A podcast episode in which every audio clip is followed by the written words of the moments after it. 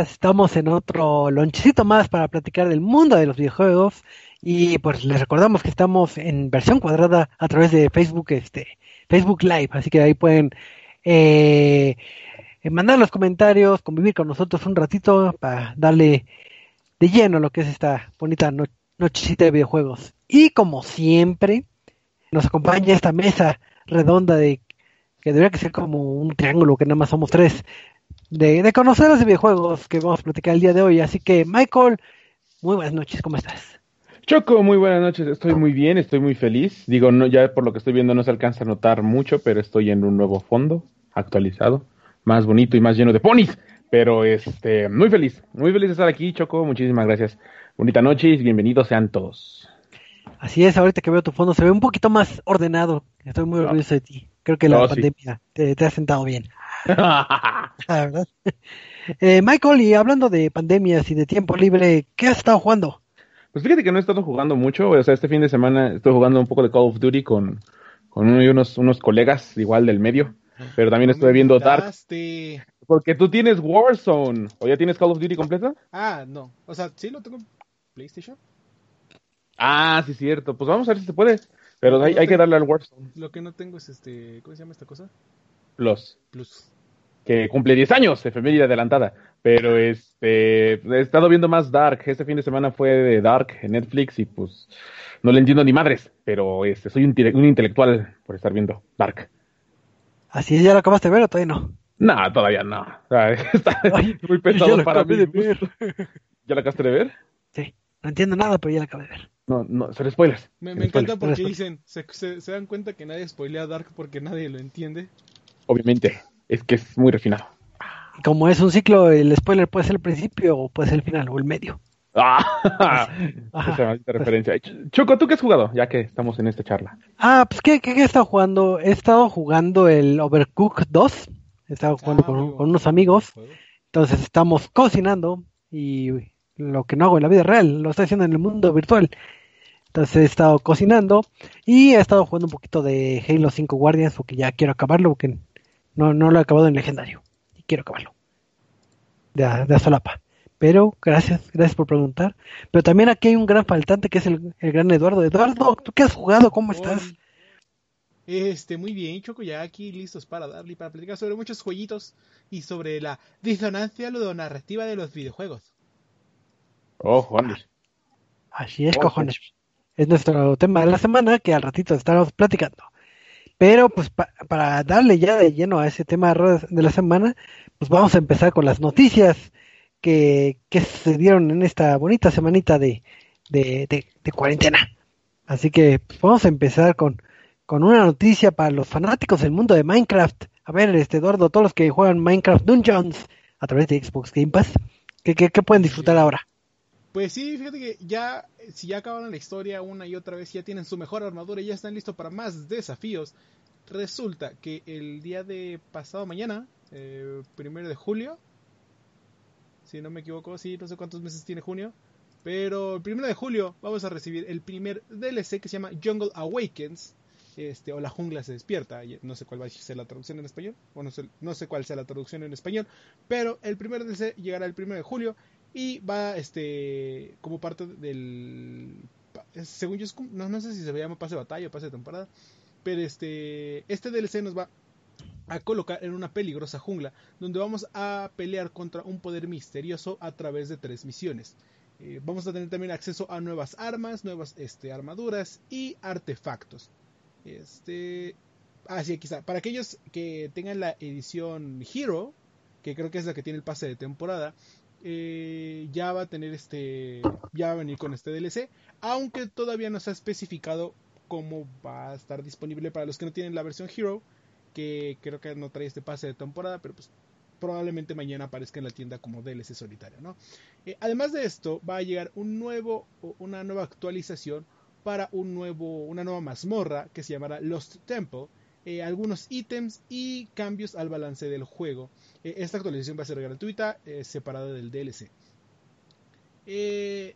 se supone que también va a llegar con esto, o bueno, se, dice que va a llegar con esto el crossplay pero no lo han anotado en el blog, en el post del blog. Entonces es posible que sea como con una actualización por aparte o que apenas lo estén preparando y vaya a tardar todavía un poquito más, pero se supone que ya con esto también va a llegar el crossplay, es decir, si quieren jugar desde PC con Xbox o Nintendo Switch o PlayStation 4, lo pueden hacer ya con el crossplay de Minecraft Dungeons y ya vamos a, adentrarnos en, la, en la jungla y vamos a ver pandas y, y yo creo que abejitas también por ahí y vamos a tener trajes de chitas. Chitas. Así es, cosas innecesarias, necesarias. Pero qué bueno que vamos a tener este contenido descargable y, de una manera bastante rápida, porque pues el juego no tiene mucho que, que, salió en, en las distintas plataformas y pues eso deja entrever que de aquí a un año vamos a tener bastante contenido descargable. Entonces ahí, sí que estén pendientes para el primero de julio, que ya estamos a días. Entonces, bonita noticia para los amantes de, del mundo de Minecraft. Pero pues vamos a pasar a, otro a otro rubro de otra fanaticada sido que es la fanaticada de los títulos de, de Call of Duty. Entonces llegó un momento de, de platicar un poquito de ese juego. A ver, Michael, ¿qué nos tienes que decir? Pues resulta que también no nos vamos a quedar con las ganas de recibir un DLC y resulta que ahora vamos a recibir una expansión para la temporada 4 que se encuentra ya disponible. Como saben, hubo un pequeño retraso por esta cuestión de los movimientos en Estados Unidos, pero ahora ya van a poner más cosas y hacer el juego muchísimo más robusto de lo que ya es. Y no solo hablo por su capacidad de almacenamiento interno que ya llega a los 200 gigabytes, pero en fin, ahora lo que va a traer esta nueva actualización es en el modo Battle Royale, a través del modo Warzone, ya vas a poder jugar contra 200 personas en el mismo campo de batalla. Eso quiere decir que le agregan 50 jugadores más a la ecuación y también esto va a incluir tanto para los modos de squads como los dúo como los trío. Entonces, esta actualización e incluirá esto, también otros modos de juego, e igual parecido. Hay uno que es este, me parece que se llama Juggernaut Battle Royale, en donde aquellos fanáticos de la franquicia que recuerdan los trajes Juggernaut, eh, varios se van a empezar a desplegar en el mapa, varios trajes, y pues tú los puedes tomar y el chiste es evitar que los demás lo tomen para que tú puedas tener la ventaja sobre ese traje. Va a llegar un nuevo rifle de francotirador también, eso va a ser pues para todos los modos de juego. Van a eh, agregar también nuevos operadores. También van a agregar un modo de Starter Pack, sobre todo esto es para, dedicado para los que no tienen el juego base, pero desean adquirir lo que ya es el pase de batalla directamente, que pues también es una bonita adición a la, la, al jugador y ese va a tener un costo de 5 dólares, al menos en la tienda de PlayStation Network. Y tampoco tendremos que esperar mucho porque esta actualización llega hoy, o bueno, mañana a partir de la 1 de la mañana, de la madrugada, hora de la Ciudad de México. Así que si quieren descargar este pase de 32 a 35 gigabytes, lo pueden hacer a partir de esta madrugada para, a partir de la, primera hora de la mañana, empezar a jugar un poquito de Warzone y más Call of Duty. ¿A, ti te emociona esto de... ¿De 200 jugadores? De, ajá, ¿del 200 jugadores? Pues mira, yo quedo en el lugar como 90, así que me da igual cuántos pueden haber. Soy muy, muy malo, pero el chiste es este punto, si quedas en el 90 ahora puedes quedar como en el 120 y técnicamente ya es mejor. Bueno, top 50, ah, top sí, 60. Me gusta mucho esa, esa métrica. Eh, es una bonita adición. De hecho, creo que sería el primer Battle Royale que lo hace ya formalmente. Porque Fortnite igual sigue soportando a los 100, ¿no? Me parece. Los 100 jugadores. o eh, PUBG también, ¿no? Nada más están soportando ahorita. 100 jugadores. Pues sería el primer Battle Royale que lo está haciendo ya con 200. Y eso que al principio empezaba nada más como con 80 o con 90 en su fase beta, pero ahora pues tenemos hasta 200 jugadores, así que ya quiero ver a, a todos los aimbots y a todos los hackers ahí campeando bien puercos en este al final de las partidas, pero bueno, una bonita edición más a Call of Duty que sigue creciendo más y más. Y nuevamente, no hablo de su capacidad de almacenamiento interno. Así es, sí y hay que también destacar que todo este contenido también es muy pronto, o sea, que es buena noticia o que también tiene poco que se lanzó este este título y pues son añadidos más allá que el mero eh, la mera estética, ¿no? De que ahora te ponemos este skin y un operador, sino que ya añade cosas este muchísimo más este robustas. Entonces, pues ahí ya hay, no hay pretexto para no estar eh, metidos en este bonito bonito mundo del Call of Duty. Pero vamos a pasar de balazos a más balazos, porque no sé si recuerden, digo, ustedes son jóvenes igual y tal vez ni lo recuerden, pero recuerdan que existe un clásico llamado Metal Slug.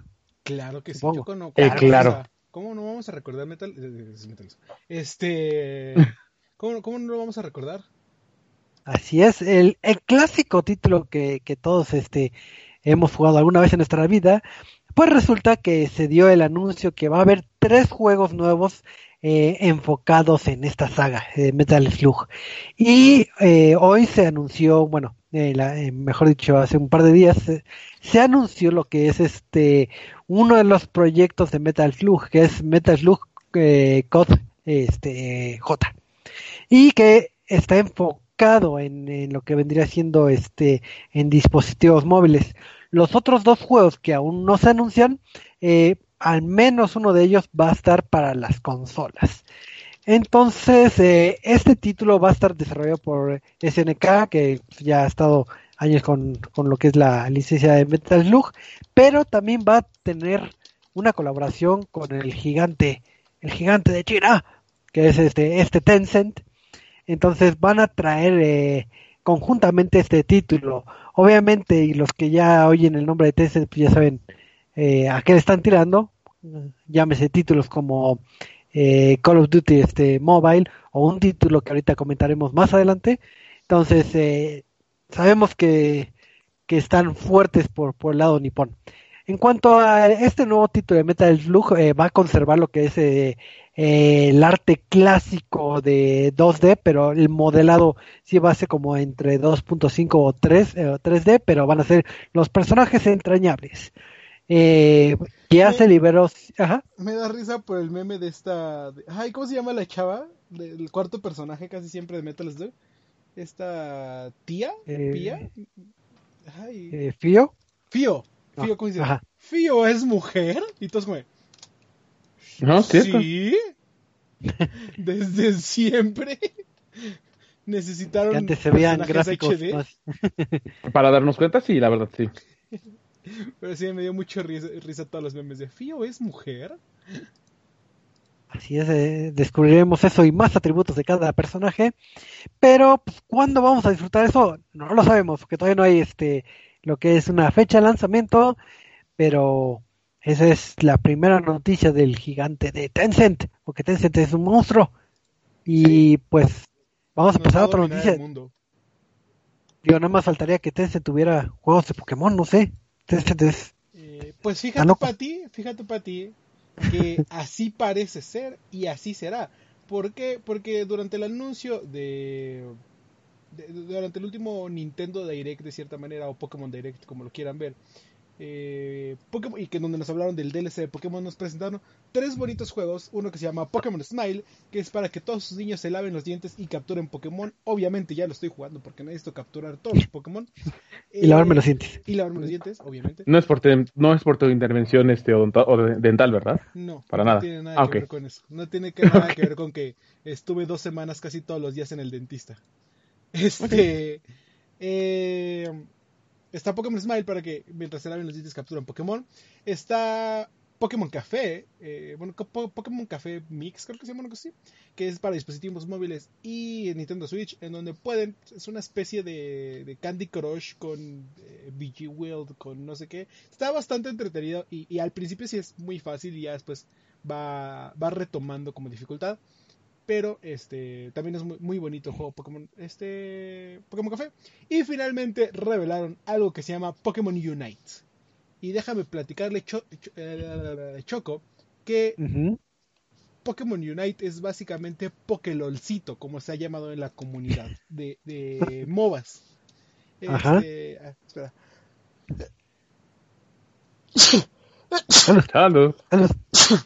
Ay, gracias. Este, Pokélolcito, o Pokémon Unite, como le, quieran llamar, eh, es un juego MOBA, este es este, juegos de batalla de arena, donde va a ser 5 contra 5 jugadores, que retomará, retoma puntos como lo son de Arena of Valor, que es este uno de los juegos más conocidos, eh, uno de los MOBAs más conocidos en este celulares. Y, va a colocar 5 contra 5 jugadores, cada uno con su propio Pokémon. Esto va a tener crossplay entre lo que es Nintendo Switch y celulares. Entonces, si estás jugando con tus compañeros, puedes jugar desde tu Nintendo Switch o desde tu celular, desde donde prefieras. Y, se ve bastante extra, eh, bastante curioso porque pues nos muestran en el video cómo empieza un Charmander y va subiendo de nivel y de repente ya al final es un Charizard y te dice, tú, el mismo subir de nivel te permite elegir tus movimientos, entonces puedes decir, ah, es que yo quiero un un, este, un, Charizard que tenga Fire Blast o que tenga Dragon, este, Dragon Rage o que tenga eh, Fly, incluso no sabemos cuáles son los movimientos, pero de, eh, de acuerdo con lo que sabemos ahorita de Pokémon Unite, es este vamos a poder elegir nuestros propios Pokémon, nuestros propios, propios movimientos y va a ser esta batalla de arena. El juego está desarrollado por Timmy Studios, que es una subsidiaria de una empresa china llamada ni más ni menos que Tencent Games. Entonces, eh, estos, estos, este, Timmy ha desarrollado títulos para PC, bueno, para computadora mobile o móviles y Nintendo Switch, que son este, Arena of Valor, obviamente, eh, que es de donde toman muchas de Pokémon Unite, Pokémon Unite y algo que se llama Call of Duty Mobile. Entonces, este, realmente me interesa mucho por, porque pues digo, no me dejará mentir, este Michael este Call of Duty Mobile es un muy buen juego, eh, tiene bastante bien este una base sólida, está desarrollado y aparte de esto han desarrollado títulos como Saint Seiya Awakening, eh, creo que son los que están a cargo de Metal Slug Code J también. Eh, desarrollaron la versión de PUBG este PUBG Army Attack para mobile, eh, Contra Return. Entonces es como toda esta parte de móviles de Tencent. Y me agrada que tengamos esto, pero me preocupa que Tencent esté entrando en Pokémon y Nintendo. Porque lo decíamos, este Tencent va, va, a dominar el mundo, nada más para que se den una idea. Tencent es dueño de Epic Games, es dueño de Riot Games, que es League of Legends, y de hecho es dueño de toda la competencia de League of Legends, excepción de Dota, porque es dueño de Arena of Valor, es dueño de este... Ah, hay otro juego para móviles que también es MOBA, que también es de Tencent Games, que son copias de League of Legends, copias entre comillas. Eh, es dueño en parte de Ubisoft, que fue cuando Vivendi quería comprar Ubisoft y Tencent le echó una mano a los hermanos este, Guillemot. Eh, es dueño en parte de Ubisoft. Eh, es dueño de Activision, no, no, no, no de Activision, sino de. Um, es que no me acuerdo si es de Blizzard o, de Activision. Según yo, no, no de todo Activision Blizzard, pero de una parte también de Activision es dueño Tencent. Y tiene mucho en la media tradicional, en cine, en, música, en todo. Ay, Entonces, o sea, les digo, por una parte, me agrada, me emociona tener un Pokémon LOLcito pero no de esta manera. No sé si me explico. Claro. Sí, creo que es una buena noticia. Digo, muchos eh, estaban debatiéndose ahí en el, en el Twitter o en las redes sociales sobre si les agrada o no tener esta propuesta, porque digo, muchos comentaban que si la comunidad era un poco tóxica o que, que esto no es Pokémon, pero cuando les dan Pokémon dicen es lo de siempre, entonces nunca les puedes dar este gusto. Digo, en lo particular se me hace una buena propuesta Digo, ahora sí que Eduardo, que es más profesional en conocer en estos dos rubros, que es el mundo MOBA y el mundo Pokémon, pues ya sabrá vislumbrar si es una buena o no propuesta, pero pues también hay que, hay que darle chance a ver bien cómo funciona y pues ese Tencent está en todos lados. Dominará el mundo. ¿Sabes qué me preocuparía? Que también quisieran competir contra Twitch. Ah, adivina qué, te tengo una buena y mala noticia. Dios santísimo, ahora qué choco.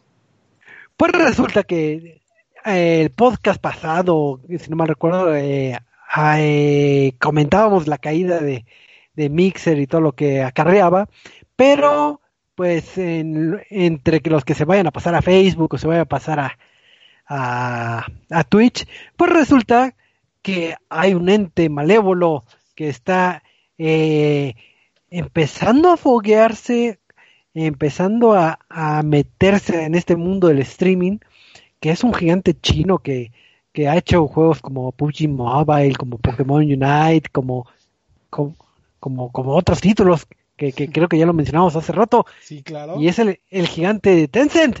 Tencent está en todos lados. Pues resulta que está muy metido desde, desde marzo de este año en obtener una plataforma de streaming muy similar a lo que presenta Twitch. Es- se está basando en un servicio que antes se llamaba Madcat y ahora se llama Live. Y entonces está en lo que es en el ambiente como vamos a decir de pruebas, que es un como Twitch muy enfocado en ámbito este mobile. Entonces, pues como hablamos platicado hace ratito de la magnitud que tiene Tencent en el mercado chino y en todo el mundo, eh, está eh, invirtiendo la, nada despreciable cantidad de 30 millones de dólares para financiar solamente un programa de, de lo que vendría siendo el partnership o socios para para que puedan ganar los este los streamers al enrolarse en esta plataforma que, que va a ser este Trouble Live. Entonces, si bien se encuentra en la fase de beta, pues vamos a ver si si Trouble Live puede ser un, un rival para el, el gigante que es este Twitch, Twitch. para ver si si lo, lo puede eh, generar competencia o no, pero pues, Tencent está en todo, hasta está en mi agua, maldito Tencent. ¿Cree que no? Estamos de acuerdo que die- dijiste 10 millones de dólares. No, 30 millones de dólares. 30 millones de dólares para Tencent con todo lo que hemos mencionado que tiene es nada, es ¿verdad? nada, o sea, O sea, ¿Sabes qué es lo que me preocupa? Y lo, y lo platicaba con un amigo. Twitch debió de haber muerto hace dos años. Pero realmente la comunidad, y, y, o sea, con todo respeto y toda la falta de respeto, la, la comunidad es muy estúpida. Eh, eh, eh, la plataforma de Twitch hace mucho dejó de ofrecer muchas cosas eh, y te estuvo envuelto en muchos problemas de los cuales solo solamente eh, ha sobrevivido Twitch porque a la comunidad es como de sí, pero es que tienen esta idea de que Twitch fundó el streaming de videojuegos, o sea, eh, sí, sí lo hizo. Eh, y, es el único lugar donde pueden streamear. O sea, como que es un, pensamiento, por eso digo, es un pensamiento estúpido en el cual eh, como que a pesar de todos los errores de Twitch y a pesar de que puede o no, o por lo menos la competencia ya es más reñida, nos vamos a quedar en Twitch eh, eh, porque pues, simplemente es donde nacieron los videojuegos. Y es el pensamiento que se tiene. No, no, hablo, no hablo de la comunidad de streamers, porque pues, la comunidad de streamers es su trabajo y ellos deciden dónde trabajar. Pero la comunidad que, que consume este contenido hace mucho dejó de exigir eh, cosas bien. Y los streamers también dejaron de exigir. Entonces, o sea, YouTube este, Gaming pudo haberle ganado, pero porque la comunidad es, es este. es- es- está arraigada en esta cultura de Twitch. No lo hizo. Eh, ahora, este, ¿cómo se llama? Eh, Facebook Gaming también le puede ganar y porque es una plataforma muchísimo más grande y ahora que se junta con Mixer lo puede destronar, pero como la comunidad sigue siendo de no, no, no, esto es lo único que existe, es como de no.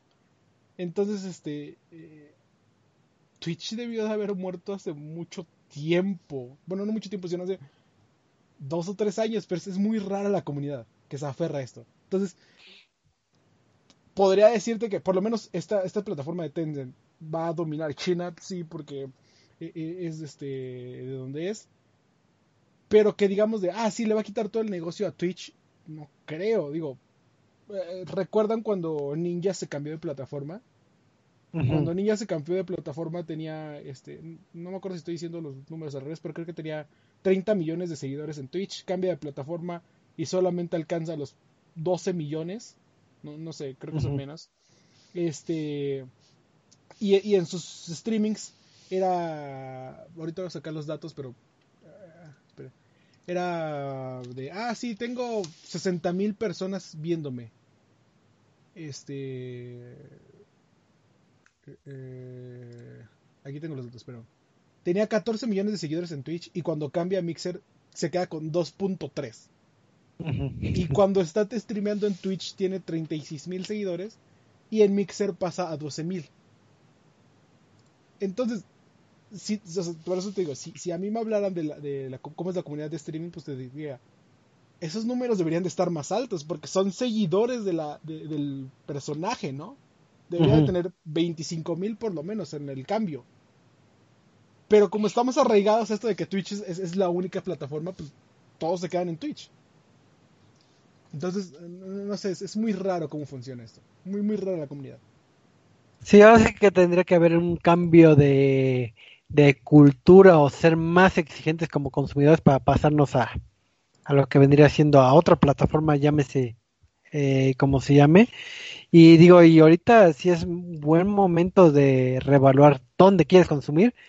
Digo, al final de cuentas, ahorita Twitch ha, tenido varias, este, eh, varias incertidumbres en las eh, últimas semanas que pues va, que sirve como par de aguas de que se dé cuenta de que tiene que depurar y mejorar su servicio para seguir manteniéndose a la vanguardia. Digo, ya vimos que la gente está arraigada porque es fanática, porque está acostumbrada, por lo que tú quieras. Pero en vistas de que vaya a llegar la competencia, va a tener alguna mejora, algún diferenciador. Entonces, pues, vamos a empezar a, a esta nueva como oleada de, del mundo de streaming y veremos si al final de cuentas eh, las cosas quedan igual en el mundo de Twitch o, o hay un cambio de, de paradigma. Ah, qué bonita palabra. pero, pero, pues eh, estoy viendo que es 29 de, de junio. ¿No pasó algo eh, un día como hoy, Michael? Este, no, nada. Salvo que seguimos encerrados. Ah, pero eso no lo decíamos hace 22 años, porque hace 22 años salió uno de los videojuegos más queridos por la comunidad eh, de videojugadores de Nintendo, Banjo Kazooie. Aquel juego en el que todos pedían que. ¿Cómo se llama esta compañía? Eh, ¿Las que Rare justamente los trajera de vuelta en Xbox, pero pues Xbox nunca lo pudo lograr. Y su retorno más triunfal actualmente ha sido en Super Smash Bros. Ultimate. Entonces, pues, por todos lados están este bonito dúo de un oso y un ave, como el buen Choco dijo. Pero también tenemos, eh, como había dicho el primer al principio, eh, 10 años de PlayStation Plus, el servicio de línea de PlayStation que te permite tener jueguitos gratis y jugar en línea porque todavía te siguen cobrando en esta bonita temporada de videojuegos. Y de hecho, hoy anunciaron cuáles van a ser los tres juegos que van a llegar a la plataforma. Van a llegar NBA 2K20, que a nadie le podría importar menos. Va a llegar Rise of the Tomb Raider, que es en su versión de 20 aniversario, la versión bonita de PlayStation con Lara Croft y con un montón de bonitas misiones, como incluyendo una misión VR. Y va a llegar también el videojuego Erika, que es una experiencia visual eh, interactiva, muy, muy eh, controversial, que creo que tampoco ninguno de nosotros jugó, pero que fue muy, muy nominada hace unos ayeres en los Game Awards. Así que pues ya tenemos los juegos disponibles para el PlayStation Plus. Felices 10 años por darnos más juegos que nadie va a jugar. Así es ya tenemos los, los juegos de, de, PlayStation. Entonces, ya saben, si ya son miembros Plus, pues pueden descargarlos. Y pues en el caso de, de lo que es este eh, Xbox, también van, van a tener varios títulos como Zelda 2, que, creo que ya todos lo jugaron. Un título Yuyu, que creo que a nadie le importó. Y un juego de carreras que nada más para fanáticos del racing les va a gustar, que es el de WRC 8, si no mal recuerdo, creo que son los títulos que van a estar ahí en el Xbox. El chiste es que sean Xboxers o PlayStation, si tienes su membresía, pues descargan sus juegos gratis. O que gratis hasta las patadas. Pero vamos a pasar a la reseña de la semana. Que el, el buen Eduardo, no, si pensaban que íbamos a tener tu reseña, no. Hoy no toca tu reseña. Hoy toca platicar de un bonito jueguito. ¿Cuál es este, mi buen Eduardo? Eh, perdí la imagen del overlay, no sé dónde quedó. Pero este, hoy vamos a platicar de algo que se llama eh, SpongeBob Battle for Bikini Bottom Rehydrated o en español, creo que no ni siquiera he visto el título en español, pero es algo como se llamaba Bob Esponja, este eh, batalla por bikini, batalla por fondo de bikini rehidratado, que es eh, esta parte del rehidratado es este un remake o remasterización del título original que conocimos eh, hace ya muchos años y el cual se ganó el corazón de, la gente porque este está disponible en este, ay se me fue eh, PlayStation 2, ¿no? Ese fue juego de PlayStation 2 de GameCube. no, estaba tratando de ver si era PlayStation ya 3 O fue. este, Me acuerdo que estuvo en GameCube. Estuvo. Es que según yo todavía estuvo en 360. El Battle for Bikini Bottom. Eh, este. Bueno, e, es un juego de, ya de antaño, de, de hace este 20 años. Que. Ve, sí, 17 años. Que estuvo disponible en PlayStation 2, GameCube, Xbox original y Game Boy Advance. Eh, eh, en el cual nos ponía básicamente a, en el papel de Bob Esponja y sus amigos y teníamos que salvar la ciudad, eh, bueno, de fondo de Bikini, de estas, ¿cómo se llaman? Robots que creó Plankton y que están buscando apoderarse de la ciudad, ¿no?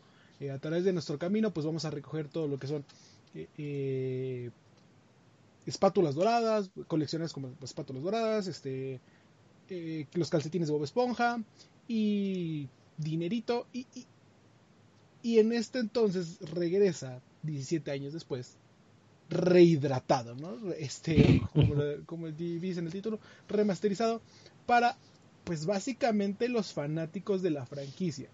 Eh, debo decir que el juego me gustó, pero más por toda la carga emocional que trae, ¿ok? Este, entonces, vamos un poquito con la historia, ¿no? Como les decía, eh, la ciudad, el fondo de Bikini es aterrorizada por robots y pues nuestro trabajo como pues esponja es, oye, pues vamos a, destruirlo, ¿no? Vamos a salvar todo esto. ¿Por qué? Porque Plankton construye una máquina especial que empieza a crear muchos más robots para robarse la fórmula de la cangreburger, obviamente porque ese es el único chiste de, Plankton. Y cuando los este los crea, se da cuenta que dice, ah, es que están en están en vez de brande. Digo, están en el botón de no obedecer y pues empiezan a, destruir todo, ¿no? Entonces, eh, eh, pues como se lo pide incluso Plankton y se lo piden los demás personajes, eh, Bob Esponja tiene que salvar la ciudad y tiene que recoger a través de todo esto muchos ítems, ¿no? Para esto, pues vamos a, recorrer las diferentes partes de la ciudad, que son las casas de este la, casa de Bikini Bottom, la casa de Bikini Bottom, la casa de Bob Esponja, la, el, este, los, campos de Medusa, eh, la base incluso de Sirenoman y el chico Percebe, el cangrejo cascarudo, todos estos sitios a los cuales eh, conocimos, visitamos la primera vez y que conocemos por el, la caricatura de, Bob Esponja, ¿no? Ahora, eh, está muy bonita la historia y todo, pero el, juego sufre mucho de los mismos problemas que sufría, o bueno, que sufrían los juegos más que nada hace 20 años. Eh, la base es muy similar a lo que conocemos de Mario 64. Eh, nada más tenemos que intercambiar las estrellas por espátulas doradas y es el mismo título. Entonces, si algo de lo que sufría em, el juego de Mario 64, fuera de que son muy buenos juegos, títulos plataformeros, muy buenos títulos de este de de, plataformas con eh, acción y, pozos, e, e, el juego sufre en esta parte de pues qué es lo que tengo que hacer, decirle al jugador a dónde tiene que ir, dónde, qué es lo que tiene que hacer, dónde, qué es lo que tiene que encontrar, y qué es lo que tiene que ir haciendo. Y esta parte de coleccionar las espátulas es muy, es muy similar a lo que hacía Nintendo, bueno, Mario 64 con las misiones de cada lugar. Es decir, con estas misiones de, ah, si haces esto, te, si vences al pingüino en una carrera, te vamos a dar una estrella. Ah, si recorres todo esto en tanto tiempo, te vamos a dar otra estrella. Ah, si vamos a hacer eso. Y Bob Esponja, eh, Battle for Bikini, bueno, Batalla por Fondo Bikini, eh, retoma toda esta mecánica que hoy en día está de cierta manera este, pues ya antigua. No envejece tan bien como lo recordaríamos.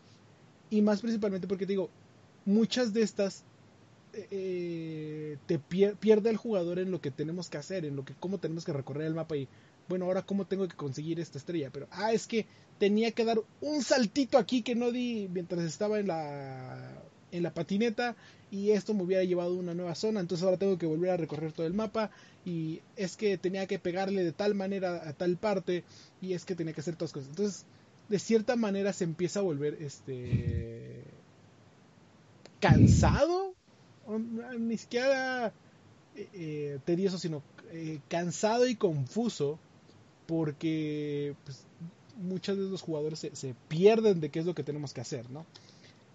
fuera de esto, el juego toma, mantiene mucho la base de Battle for Bikini Bottom Rehydrated. Hay ciertos cambios en cuanto a algunos puzzles, en cuanto a algunas peleas de jefes, de cómo tenemos que solucionarlos, pero mantiene la esencia, que es interacciones con Bob Esponja y compañía, chistes este, graciosos eh, de niños, eh, visitar pues, nuestras partes favoritas de fondo de bikini, conocer más sobre el lore o más sobre el trasfondo de la historia, a pesar de todo lo que conocemos de la serie.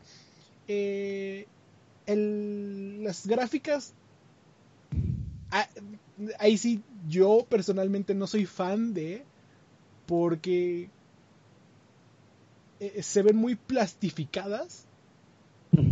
Y, fuera de que haya más detalle en el pastito, en el área, en el este. En, los alrededores. Y que se ve básicamente más brillante todo. Queda en un. en un ámbito curioso en el cual. Eh, no se ve una mejora realista sino se ve todo más plastificado. No, no es como un cambio extravagante como lo vimos con este Crash Bandicoot cuando llegó el Crash Bandicoot Remaster y decíamos, güey, o sea, digo, eso es un juego de PlayStation 1, pero los títulos más adelante decíamos, es que cambia completamente y ve el personaje tiene más detalles y se ve más, sino simplemente se ve más plastificado todo. No se ve o sea, realmente el trabajo como gráfico no, no, no, no dio el ancho, ¿no? Eh, es que no se ve mal, sí se ve nuevo, pero creo que había un, estilo diferente que pudieron haber utilizado para eh, que pareciera la caricatura de, de Bob Esponja, ¿no? Entonces, este, por eso digo, yo realmente no soy fan de de este de este estilo. En cuanto a la música, pues bueno, en cuanto a los sonidos, este, efectos visuales, todo eh, y música, pues vamos a seguir conociendo las básicamente todas las tonadas, todos los eh, efectos de sonido, todas las pláticas que conocemos eh, de Bob Esponja.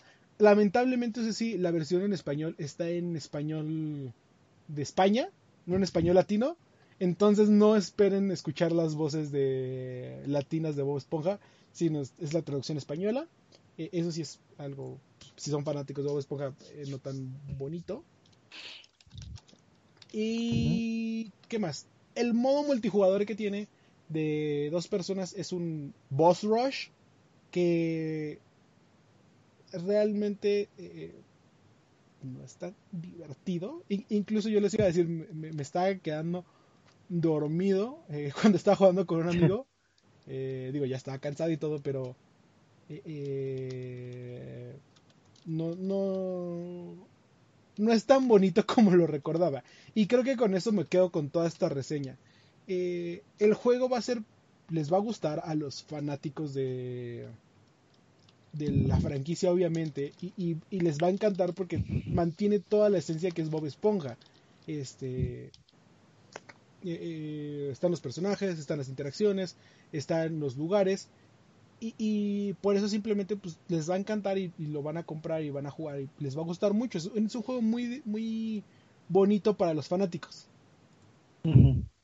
El problema es que solamente, o bueno, yo considero que solamente va a atraer a los fanáticos, a los que ya jugaron el, título original y a los que ya esperaban con ansias esta remasterización. ¿Por qué? Porque tenemos el título en un lugar especial para, para nosotros, porque lo jugamos en GameCube, en PlayStation 2 o en Xbox hace 20 años. Pero para los que lo quieran jugar por primera vez, el juego no envejece bien. no, no, el, género no envejece bien. Este, intenta también jugar, dale a alguien nuevo Mario 64 y, y pues, también va a tener muchos problemas. Entonces, e, es, esto que sufre un poco, bueno, que va a sufrir eh, Battle for Bikini Bottom, que es que, este envejecimiento no acoplativo a la, situación actual. Tal vez se hubiera tenido un poco más de. Iba a sonar, pues así como, güey, pues es que no, no, no lo pidas, este. No pidas que sea un juego más fácil que no. Pero por lo menos más intuitivo, tal vez, eh, a, la generación actual le gustaría más. Le, no se le haría tan confuso. El, el plataformero, eso sí, el plataformero lo mejoraron muchísimo a lo que originalmente era. Ya es más fácil de controlar a los personajes. Ya es más este. Más. Mucho de los, este, del aspecto de pelea, del combate, de cómo controlábamos los, este, burbujas de esponja, el lazo de arenita, los golpes de Patricio, todo, sí lo mejoraron. Este. Pero. eh, eh, no envejece bien. Eh, creo que es con lo que, con lo que me quedo. No sé si tengan alguna duda. Pues no, digo, ahorita no tengo dudas. Es, eh, es un poco triste porque comparando con el trabajo que han hecho otros estudios, como ya habían mencionado con, con el, el remaster de Spyro the Dragon y de Crash Bandicoot, eh, creo que sí no, no aporta mucho, no hay muchas razones de el por qué disfrutarlo, más que la que ya comentabas que, que para fanáticos. Digo, yo, yo nunca jugué este título, pero ahorita con tu reseña, la verdad, no, no me quedan muchas ganas de, Sí, no, de, de probarlo. no, es algo que de, o sea, no es mal juego, es, es- es bastante entretenido, pero tampoco es como de, dude, corre ahorita mismo y cómpralo, sino es de estos títulos que podrías esperar alguna rebaja o, o in- digo, no sé si vaya a llegar a Game Pass, pero este, incluso que esté en algún servicio de streaming, pero sí no es algo como de, es que tienes que jugarlo ahorita como el revuelo que causa de Last of Us, obviamente, ¿no? Eh, eh, Tiene. Te- eh, igual pregunta, ¿tiene algo adicional? Porque, por ejemplo, los remasters, a pesar de que a veces no cambian o no mejoran algo como tal del, del producto, a veces añaden alguna cuestión adicional, no sé, un boceto de arte, un menú diferente, o por ejemplo en Crash Team Racing, incluso puedes seleccionar la música de antes. ¿Hay alguna ah, adicional, eh, no sé, desbloqueable en este juego? Fíjate que, sí- que no me fijé de eso de si podías seleccionar como cosas de antes, según yo, no. ¿O algo adicional que traiga? Eh, pues, adicional todo lo que es el, el modo El. O sea, no, es, no es nuevo, pero de cierta manera tiene todo este aspecto online. Y para los que lo compran en PC, pueden utilizar el, el Remote Steam Play para que una persona tenga el juego y lo jueguen este, por separado. Este. Todo, pues, básicamente las cosas que no estaban disponibles hace 20 años. Pero. Y es todo este boss rush. Pero realmente pues, no es el mismo juego de hace 20 años. Pues ahora sí que una noticia triste, pero pues ya saben, eh, ya si son muy asidos, pues podrán adquirirlo, pero sí, si no, sí, eh, sí, es lo que digo. O sea, este juego, si, si eres fanático de Esponja, güey, date. es- y si jugaste Battle for Bikini, ve y cómpralo y lo vas a disfrutar mucho. Y si eres súper fanático de Bob Esponja, te va a encantar. Pero si no eres súper fanático de Bob Esponja, eh, y tal vez eres fanático del género, sí, eh, posiblemente espera algún descuento o algo. ok, pues esa es la, la, la reseña de esta noche. Eh, no sé si ha ido reseña esta noche o esta noche no, no aplica. No, ¿verdad? Sí. No, No, no aplica. no, no, solo Creo que no aplica. Bob Esponja. Ok, entonces, eh, después de este bonito brevario cultural, vamos a empezar al bonito tema random que surgió por culpa de estos muchachos aquí presentes, porque si recuerdan, Ahora, eh, recuerdan el podcast pasado que los invitamos a que lo escuchen a través de Spotify, YouTube y, y iVoox y demás este, plataformas, eh, tuvimos la reseña del título de The Last of Us, esta última iteración, y en ese en esa reseña hizo un comentario puntual este Michael eh, tomando el, punto de que The Last of Us caía en una disonancia ludonarrativa que, digo ya igual y ahorita ratito eh, se podrá explayar si quiere de, de- del caso de, eh, de específico de Last of Us pero al tocar ese ese concepto, puede ser que no, algunos no estén tan familiarizados de, de qué es esto de la disonancia ludonarrativa o cómo afecta o, o en qué caso está presente o no. Entonces vale la pena aplicar este tema random de la escuelita para aprender un poquito más de, del, del bonito mundo de la disonancia ludonarrativa y ver qué, en qué está presente, en qué no y cómo impacta y algunos ejemplos y pues vamos a intentarle explicarles un poquito eh, este, este rubro. A ver, primeramente, a ver, ¿alguien recuerda de dónde salió ese concepto?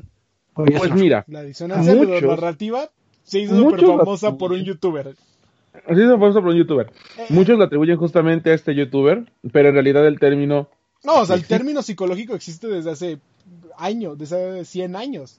Que la disonancia, descriptiva, psicológicamente describiendo la disonancia, eh, fuera del aspecto narrativo, la disonancia cognoscitiva, eh, que es como se llaman comúnmente, es cuando tú tienes unas convicciones y estas convicciones vas en contra de ellas a través de tus acciones.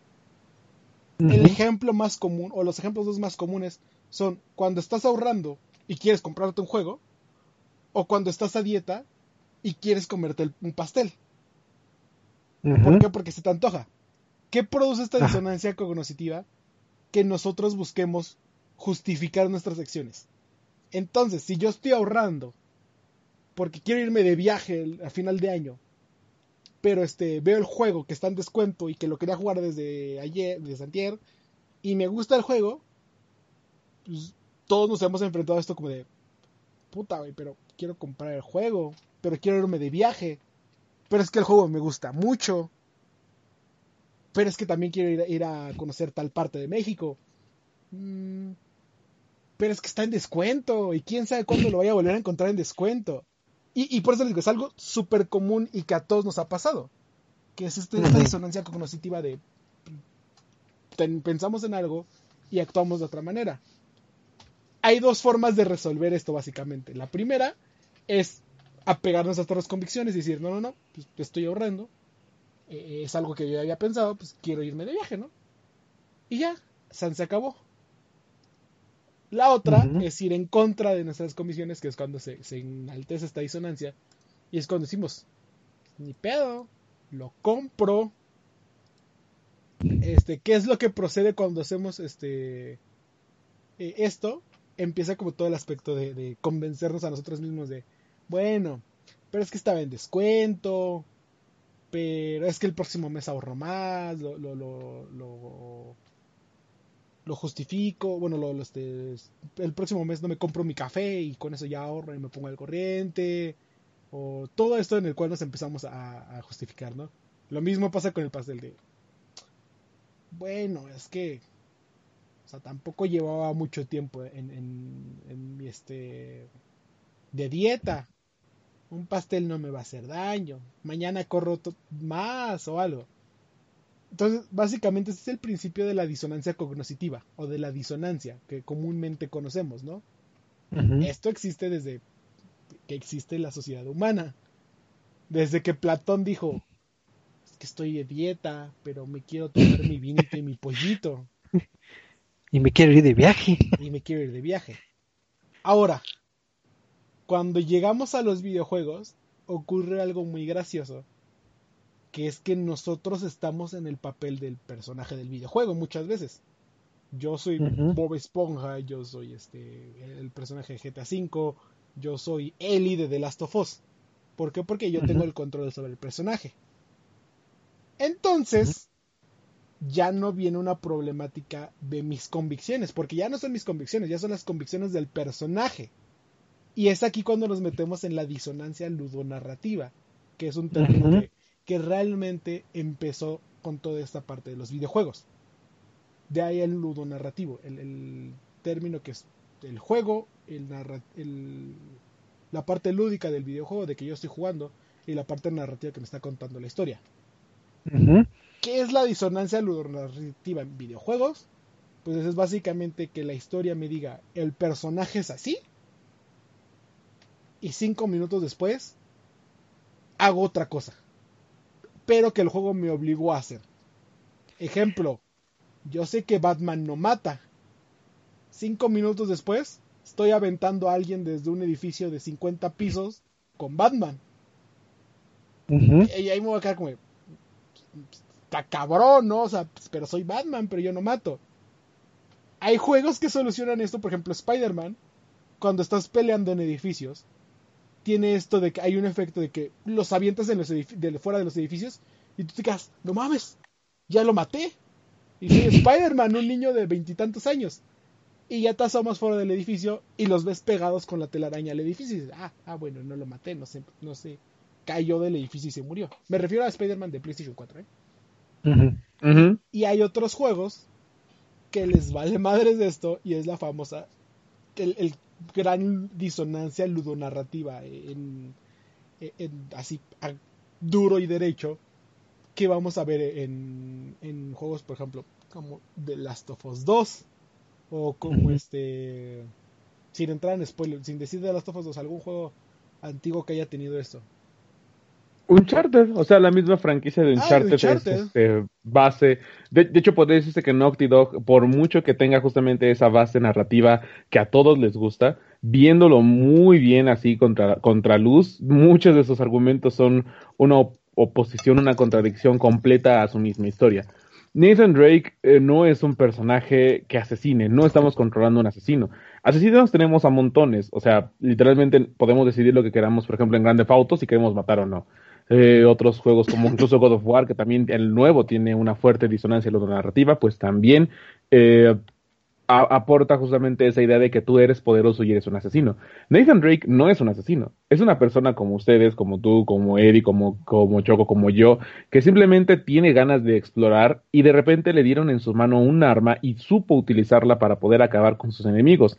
El juego está diseñado de tal manera en la que sí, exploras grandes ruinas, exploras lugares escondidos, secretos eh, y tesoros de las octavas maravillas del mundo, lo que quieras, pero al momento de que te enfrentas a alguien, no lo estás haciendo para derrotarlo y tú seguir con tu camino, estás literalmente matándolo.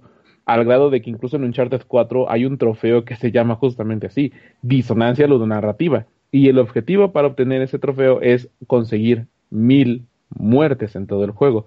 Y también, eh, de hecho, justamente Nathan Drake ha asesinado a más de mil personas, a más de, creo que tres mil personas en todo lo que es su franquicia, con el simple hecho e intención de que tengo que ir a obtener un tesoro escondido porque se me ocurrió, porque me desperté. Vaya día para encontrar un tesoro. ¿Qué voy a hacer? Voy a matar a un montón de personas que, ok, se entiende, son contratados por mercenarios, pero de igual forma, si apelas a algo de una persona que no va a matar, sino va a buscar, por qué darle un arma para, o darle al jugador un arma para poder matar a alguien. Y eh, como, dice, como dices bien justamente, no es la opción de que, ok, si quieres, si quieres, los puedes matar. No, literalmente tienes que eh, derrotar a varios enemigos para poder avanzar a la siguiente sección. De lo contrario, no vas a poder hacerlo. Sí, en este caso, digo, es muy eh, curioso el caso que se da en el mundo de videojuegos porque en otros ámbitos, en el cine, por ejemplo, eh, puedes saltarte de esas leyes sin, tanto problema, eh, el lado de convicciones, porque eres observador. En la música también eres, este, pues ahora sí, el que disfruta la música y puedes aplicar, eh, no sé, letras de que estoy nadando en el cielo, así de que es, es incoherente, no importa, es música, es arte. Entonces se puede prestar. En el ámbito de videojuegos, eh, no se puede, porque como comentaba Eduardo, tú eres el personaje. Eso por un, eh, por un lado y por otro lado nosotros este eh, manejamos, eh, hay mecanismos, estamos en el gameplay nosotros. Entonces si te llega a afectar, este, vamos a decirlo directamente. Una cosa que es la, digo, ya leyendo eso para, para no confundirme o que si así de que, oh, este término es nuevo. Este, resulta que, por ejemplo, puedes encontrar inconsistencias en un, en un título. Por ejemplo, es obvio que si vas caminando en un holocausto zombie y encuentras botiquín a cada rato y armas tiradas a cada rato, pues es algo, vamos a decir, no, no sería tan real. Digo, yo he caminado toda la vida y nunca he encontrado un botiquín en el suelo. incluso, este, no sé si recordarán, eh, tal vez no es una disonancia tan, tan marcada, Pero, ¿cuántas veces hace eh, más de 30 años no jugabas un juego de, de donde tenías que entrar en mazmorras que se supone que estaban cerradas para toda la humanidad y te peleabas con este con, con esqueletos y con monstruos y orcos y dentro de, esta y curiosamente dentro de esta mazmorra que estaba cerrada y abarrotada por monstruos por todas partes encuentras comidita como un pollito cocinado las manzanas un pie incluso y te quedas como esto quién sabe cuánto lleva aquí Digo, sí, esos elementos, eh, digo, eh, son obviamente para ayudar al videojuego. Digo, obviamente son inconsistencias o incongruencias como de que por qué en Final Fantasy un querido personaje mujer que ya todos conocen la matan y por qué no la puedo revivir con el ítem que, que, me dan a cada rato que, que revivo personajes. Pero eh, el encontrar estos ítems, como decía este Eduardo en, algunos ejemplos, no es caer tal vez en la en esta disonancia narrativa, porque no te rompe eh, tus ideales, o sea, sí son incongruencias, pero no te rompe los ideales. Y los casos que hemos estado platicando ahorita durante el programa, sí te rompe bastante eh, el esquema. Y digo, yo, yo eh, tomo el, ejemplo de mi queridísimo este título que es este Bioshock, porque lo amo, lo amo más que nada, y si es de los juegos que, que se les acuñó en un inicio de este término, digo, no que no existieran otros títulos previos, pero principalmente este ejemplo sí es un poquito más este eh, más robusto por así decirlo porque en el lore de, lo que es este Bioshock, hay que recordar, o si no, pues ya se enterarán de que está basado eh, en los argumentos del objetivismo.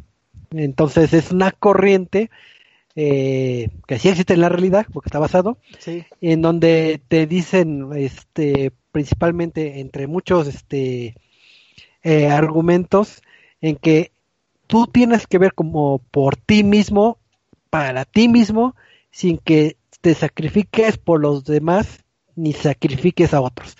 Digamos que si quisieras englobar, obviamente, digo, no se puede englobar con una frase, pero si quisiéramos hacerlo, eh, sería como con esta frase, que es algo muy este, individual, que es lo que manejan tu personaje en Bioshock, tiene este, este ideal, porque es una persona este, del objetivismo. ¿Qué pasa en el juego? Te presentan lo que son las Little Sisters. En esta mecánica está bien pensada en base a tu a los ideales de, de, tu personaje. Te presentan a las a las Little Sisters y te dicen, ¿sabes qué? Tienes la decisión de, de cosecharlas o dejarlas libres. Obviamente, al cosecharlas tú tienes un beneficio propio, que es que te dan más Adam si las liberas, pues se van ahí por, por los tubitos y quién sabe a dónde se van. Y pues no tienes un beneficio propio. Entonces tú en esa decisión dices, pues me conviene este estar este cosechando lo que son las las Little Sisters para para cumplir con mis ideales de, persona. ¿Qué pasa en el juego? Ajá. Sí, sí, sigue, sigue. Ah, ¿Qué pasa en el juego? Más adelante te dan esta mecánica de que sabes que tienes que seguir estos pasos, tienes que hacer estos objetivos para para que derroques al que está en contra del objetivismo. Pero tú al seguir esos pasos eh, que te dictan este este que tienes que llevar el juego, estás contradiciendo todo lo que, que tienes en el objetivismo. Entonces, si sigues las acciones que te dicen, realmente no eres un, uno, una persona de esa corriente. Pero si no haces las acciones, pues no puedes jugar el juego. Entonces, aquí argumentalmente sí te pega mucho porque es todo lo que te lleva, en este caso en particular, es todo lo que te pega en todo lo que vendría siendo el título de, de Bioshock. Y el que un juego tenga lo que es esta disonancia, no hace que el juego sea malo, no hace que vamos a darle reseña de de 5 porque es incoherente o porque se contradice. Pero son cosas que si te llegas a adentrar mucho en el lore o en, tu personaje, sí te rompe un poquito que, o sea, soy una persona socialista, capitalista o, o soy o soy un asesino, no lo soy. Entonces es cuando te rompe un poquito, digamos, el que te adentres en el personaje. No hace que el juego sea malo. Muchas veces ocupan esta disonancia para mejorar el juego así de que, por ejemplo, en el caso de, de Uncharted, tal vez si fuera todo el juego de que, ah, ¿sabes qué? Mejor pasaste de un lado, saludas, te vas incógnito o no mates a nadie, igual sería un juego aburrido, vamos a, decirlo entre comillas. Entonces, se puede ocupar en, en, a beneficio de, del videojugador, a beneficio del juego, pero el que tenga o no tenga esa disonancia eh, ludonarrativa no te hace que sea peor juego o mejor juego. Si se puede ocupar positivamente o negativamente. Mm. O sea, no, no te hace peor juego, Ajá. pero sí afecta muchísimo a la hora de jugar. Porque, el, y esto va al chiste de los viejos, ¿no? Hay, hay, muchas formas de ver los viejos, pero hay, eh, eh, al igual que con otros estilos de, entretenimiento, principalmente los libros, el chiste de videojuegos es que tú tengas como que este despeje de la realidad y creas que eres otro personaje, en la mayoría de los casos, ¿no? Eh, el, el problema es este que este personaje que, que tú realmente no te sientas atraído a este personaje o que sientas que estás que tú no harías esto si fueras el personaje y de ahí te lleven a una historia completamente que no que pues no debió de ser así, ¿no? Que es como lo que pasa con, bueno, lo que pasa, no sé, lo que cuentan que ocurre con este de Last of Us 2, ¿no? Y, ya Michael me dirá ahí un poquito qué es lo que sucede con la historia, porque eh, eh, y digo, o sea, es spoiler, eh, eh, ojo, pero lo he escuchado que repiten otra vez que te obligan a matar al personaje principal y a jugar con el personaje que mató al personaje principal. Y después de ahí empieza toda una disonancia en la cual eh, todas las acciones que toma Ellie y que toma cada uno de los personajes, pues realmente puedes decir, es que esto no es lo que yo llevo haciendo desde el principio del juego, o lo que yo llevo, me llevan enseñando y demás sí puede ser utilizado para bien, como le dice Choco, eh, principalmente en, esto de, pues, como lo platicábamos, el ejemplo de este, de, de Bioshock, en donde eh, te enfrentas a la realidad del personaje en el cual, pues sí, yo me tengo que salvar, pero tampoco vamos a dejar a esas personas a morirse. Y es cuando te enfrentas como, pues, o sea, las puedo salvar, no las puedo salvar y demás pero realmente que haya o no disonancia bueno más bien que haya una disonancia ludonarrativa, me habla pues de que eh, la historia o el personaje tuvo ciertos errores al crearse la mayoría de las veces. No digo siempre sino la mayoría de pues que son mecánicas que por ejemplo mucho se puede decir de cómo se realiza un videojuego pero tienes que llevar las cosas a la par. Puedes pensar en una gran historia, pero si no la ejecutas bien, pues evidentemente de nada sirve que tengas una historia conmovedora si al final no logras empatizar con el juego, que es justamente lo que pasa en una parte con The Last of Us Parte 2, o por el contrario. Puedes tener un gameplay maravilloso y una historia muy simple, pero ahí no hay tanta pérdida porque, por ejemplo, estos son los juegos de Batman. La historia para nada de, de Lego Batman y en principal los primeros juegos de Lego no son una historia maravillosa. Es más, ni siquiera son una historia original. Por ejemplo, los Lego Star Wars que son inspirados en las películas. Sin embargo, no necesitan forzosamente tomar la mecánica de la película y recordarte las escenas clásicas como, no sé, la revelación del, padre de Luke o cuando Anakin muere, eh, sino que toma sus elementos de juego y simplemente los hace divertidos. Y ahí, eh, justamente lo que decía, no está peleado para nada lo que es la mecánica de juego con la historia.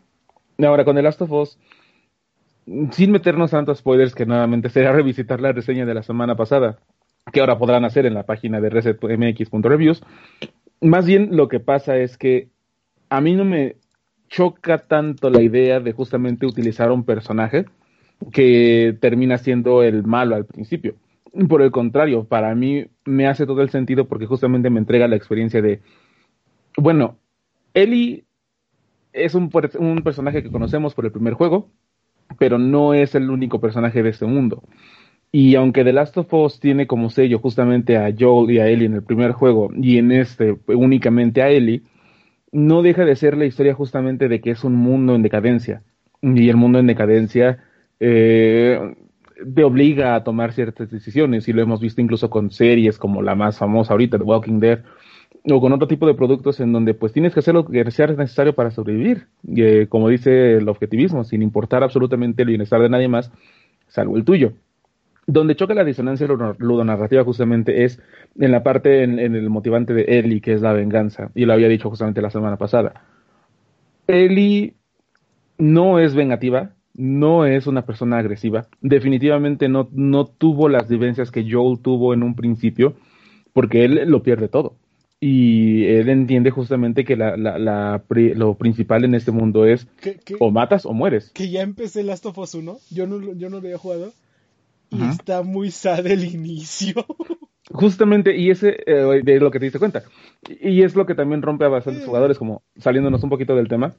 Y lo que todos esperamos, lo que es un juego de survival, porque vaya, tenemos nuestros exponentes clásicos como Resident Evil, Silent Hill, pero de repente te entregan un juego justamente así de sensible que pues como que te bloquea todo lo demás y dices, güey, es que podría haber sido yo. Y sí, nuevamente nos ponemos en este papel y nos hacemos empáticos con el personaje. Y es lo que no pasa con Ellie en esta ocasión. Al principio sí, eh, venganza, venganza, y voy a matar porque yo sé cómo puedo matar. Pero a diferencia de, viéndolo justamente, y, regresamos un poquito al ejemplo de Uncharted, no estoy matando a alguien que me quiere matar a mí porque es malo. Quiere matarme porque se está defendiendo. Entonces, por eso te quieren implementar la idea de que cuando ellos, cuando alguien muere, gritan el nombre, no sé, este Adam, o este Joe, o, fulanito, este Mario, quien sea, ¿no?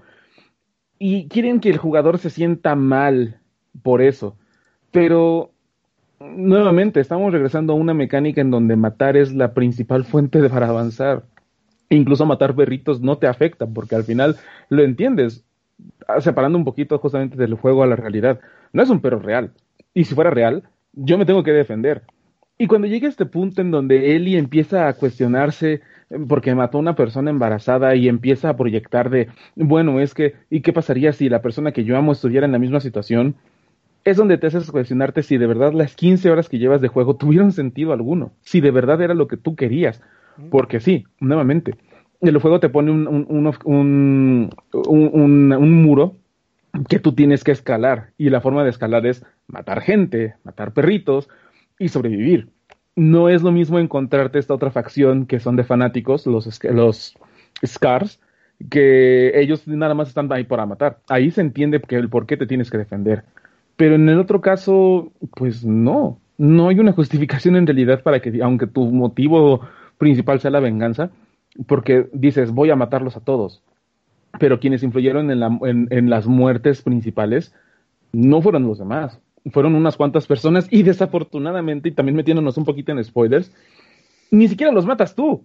O sea, terminan muriendo por otras situaciones o por otros motivos que también están relacionados a la venganza y lo que quieras, pero al final Ellie no cumple lo que quiere. Y eso es justamente el, punto de ir y por el que entiendo cómo, fue, cómo estuvo criticado el juego.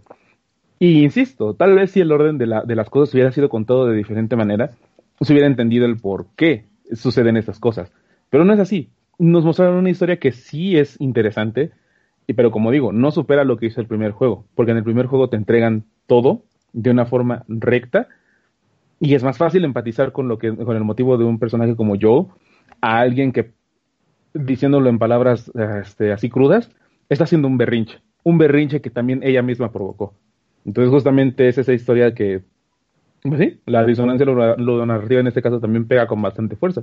Que sí nuevamente no hace un juego malo pero sí lo hace cuestionarse sobre lo que en realidad estás haciendo. Sí, y, obviamente, como decíamos, podemos utilizar esta disonancia ludonarrativa a nuestro favor si planteamos toda la historia de, ah, sí, es que el personaje no tiene que matar y vamos esquivando todo y vamos siendo silencioso y de repente te dice como de, es que tienes que matar sí porque sí, porque no hay de otra. Y es cuando empiezas con todo este problema de que le va a pasar al personaje de, bueno, pero es que, ¿qué pasa si mato? Y las secuelas de, matar. y ¿Sabes cuál, e-, qué, ejemplo tiene muy bien? Que me acuerdo de acordar. Este, Spec Ops The Line. Mm, no sé si recuerdan Spec Ops The Line, pero es un juegazo. Y decís, un juegazo. Que de hecho acaba de cumplir, bueno, vi el Twitter la semana pasada, creo que cumplió no sé cuántos de años de su lanzamiento. Y me dio tristeza porque el, desarrollador tuitea, pues estamos celebrando que salió el lanzamiento, eh, sí fue hace tres días, 26 de junio, que nuestro, el lanzamiento del juego, que lamentablemente pasó desapercibido, pero bueno, ¿qué se le va a hacer? Y yo como, es, alto juegazo. Pero en Spec Ops The Line nos ponen el papel de pues, un grupo de soldados y desde el principio te, te dice que realmente no están este matando por matar, sino porque necesitan sobrevivir.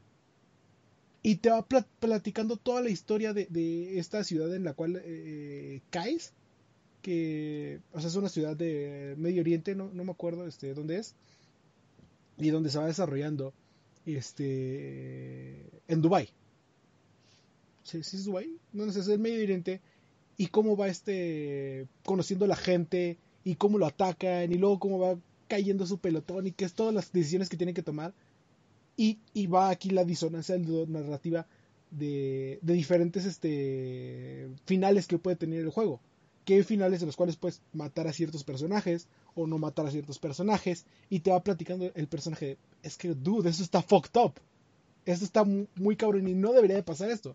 Y esta disonancia que, que ocurre dentro del personaje hace que tú te claves más en el papel de, y tú te cuestiones más lo que está pasando, así como, pues sí, es que, es que esto no debería estar pasando y no, que no sé qué, que voy a intentar hacer estas cosas y luego esto y, así. Y, por, y, Spec Ops de Line aquí maneja muy bien estos efectos de sacarte del personaje y luego meterte otra vez en los problemas del personaje.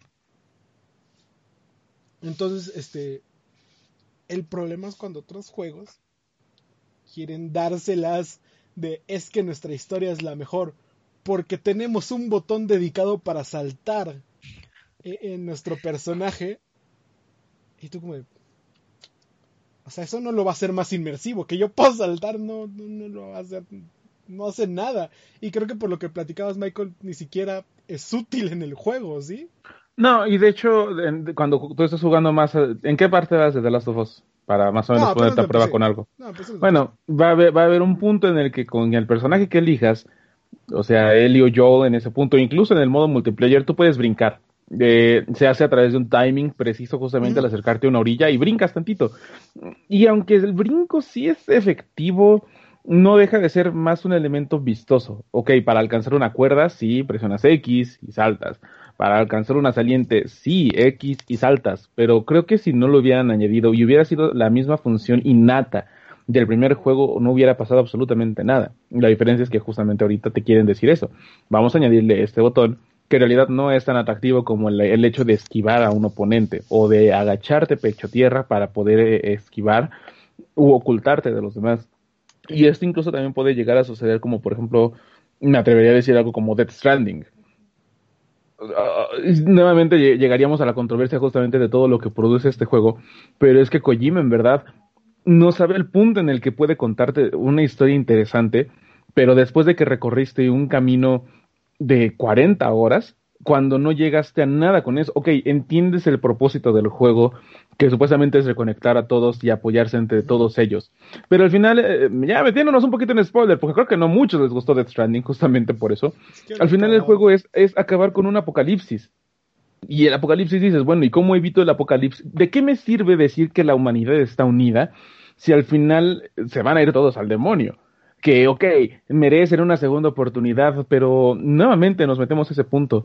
Si tenemos un personaje tan bueno como Sam, también tenemos personajes malos como Hicks o como todos los, este, las mulas que no son buenas para nada. ¿Por qué todos merecerían una segunda oportunidad si al final el mundo está hecho una basura? Si al final incluso las mismas personas que son buenas son egoístas. Muchos te dan la espalda y te dicen, no, es que este, yo no te voy a ayudar y no me vas a convencer para hacerlo, pero es claro que a la larga vas a convencerlos y te van a ayudar. Entonces, justamente empieza eso. Porque, ¿De qué me sirvió decir 40 horas de juego para llevar este productos que sí es interesante? Y sigo convencido de que Kojima tuvo la razón, porque ahorita estamos pidiendo Uber Eats. Pero, ¿de qué me sirve contar esa historia justamente de unir a todos? Si al final el fin último es, todos nos vamos a morir. Y, ok, nos perdonan un día más, pero ¿hasta cuándo será ese perdón eficiente? Pues de todas maneras la conclusión es la misma. Spoilers. si llegaron los Ajá. Y al final de cuentas esto de, de disonancia narrativas son términos muy muy cache, muy ay es que es para identificarlos, pero es simple, o sea, si a ustedes les cuentan cómo es cómo es un personaje y al final ese personaje anda haciendo todo menos eso, cómo te sientes inmerso en el juego, ¿no? Y esto, esto va a ser más, dentro de videojuegos que, cuya historia sea el primer punto del, juego. Porque pues nos vamos, por ejemplo, a GTA V, que nos dice ah, pues ve, es que es un padre de familia y tiene hijos y no sé qué, y de repente ya estamos matando a todas las ciudades, como, pues sí, pero ahí lo que menos importa es la historia, ¿no? O sea, GTA es un título de voy a ir a matar a todo y listo. Eh, eh, eh, entonces, sí, sí hay un contraste en el cual pues nos podemos pasar esto por el arco del triunfo y otro en el cual lo podemos usar a nuestro favor. No, no sé si quieres agregar, Choco. Y ya para ir cerrando, digo, efectivamente me quedo con la idea de, de Eduardo que es un, un término como con canché. Eh, regresa cada determinados años y, y se puede ocupar eh, comúnmente cuando cuando estamos en la delgada línea de si un videojuego es arte o es nada más entretenimiento, pero al final de cuentas es padre tocar de vez en cuando estos temas porque son temas que si bien están presentes en otros medios, en videojuegos pega de una forma un poco un poco distinta. Y sí, efectivamente eh, salió tema gracias a Last of Us. Es un eh, término una algo que va a estar presente toda la eternidad de eh, estas disonancias, pero pues digo, realmente nada más hay que ver cómo lo plantean, en este caso los desarrolladores, para que no nos eh, impacten mucho y diga, ah, ya, ya, no, ya no creo que estoy en el mundo de Minecraft, ya, ya regresé a mi mundo de, del coronavirus. Así que, eh, pues ya, ya, ya nos llenamos un poquito más de cultura, más allá de hablar este, de los juegos que más nos gustan, pues eh, hay que aprender un poquito más. Entonces, pues ya, ya entendimos con peritas y manzanas qué es esto de la, de la disonancia y, lo pueden sacar en sus pláticas con, con amigos.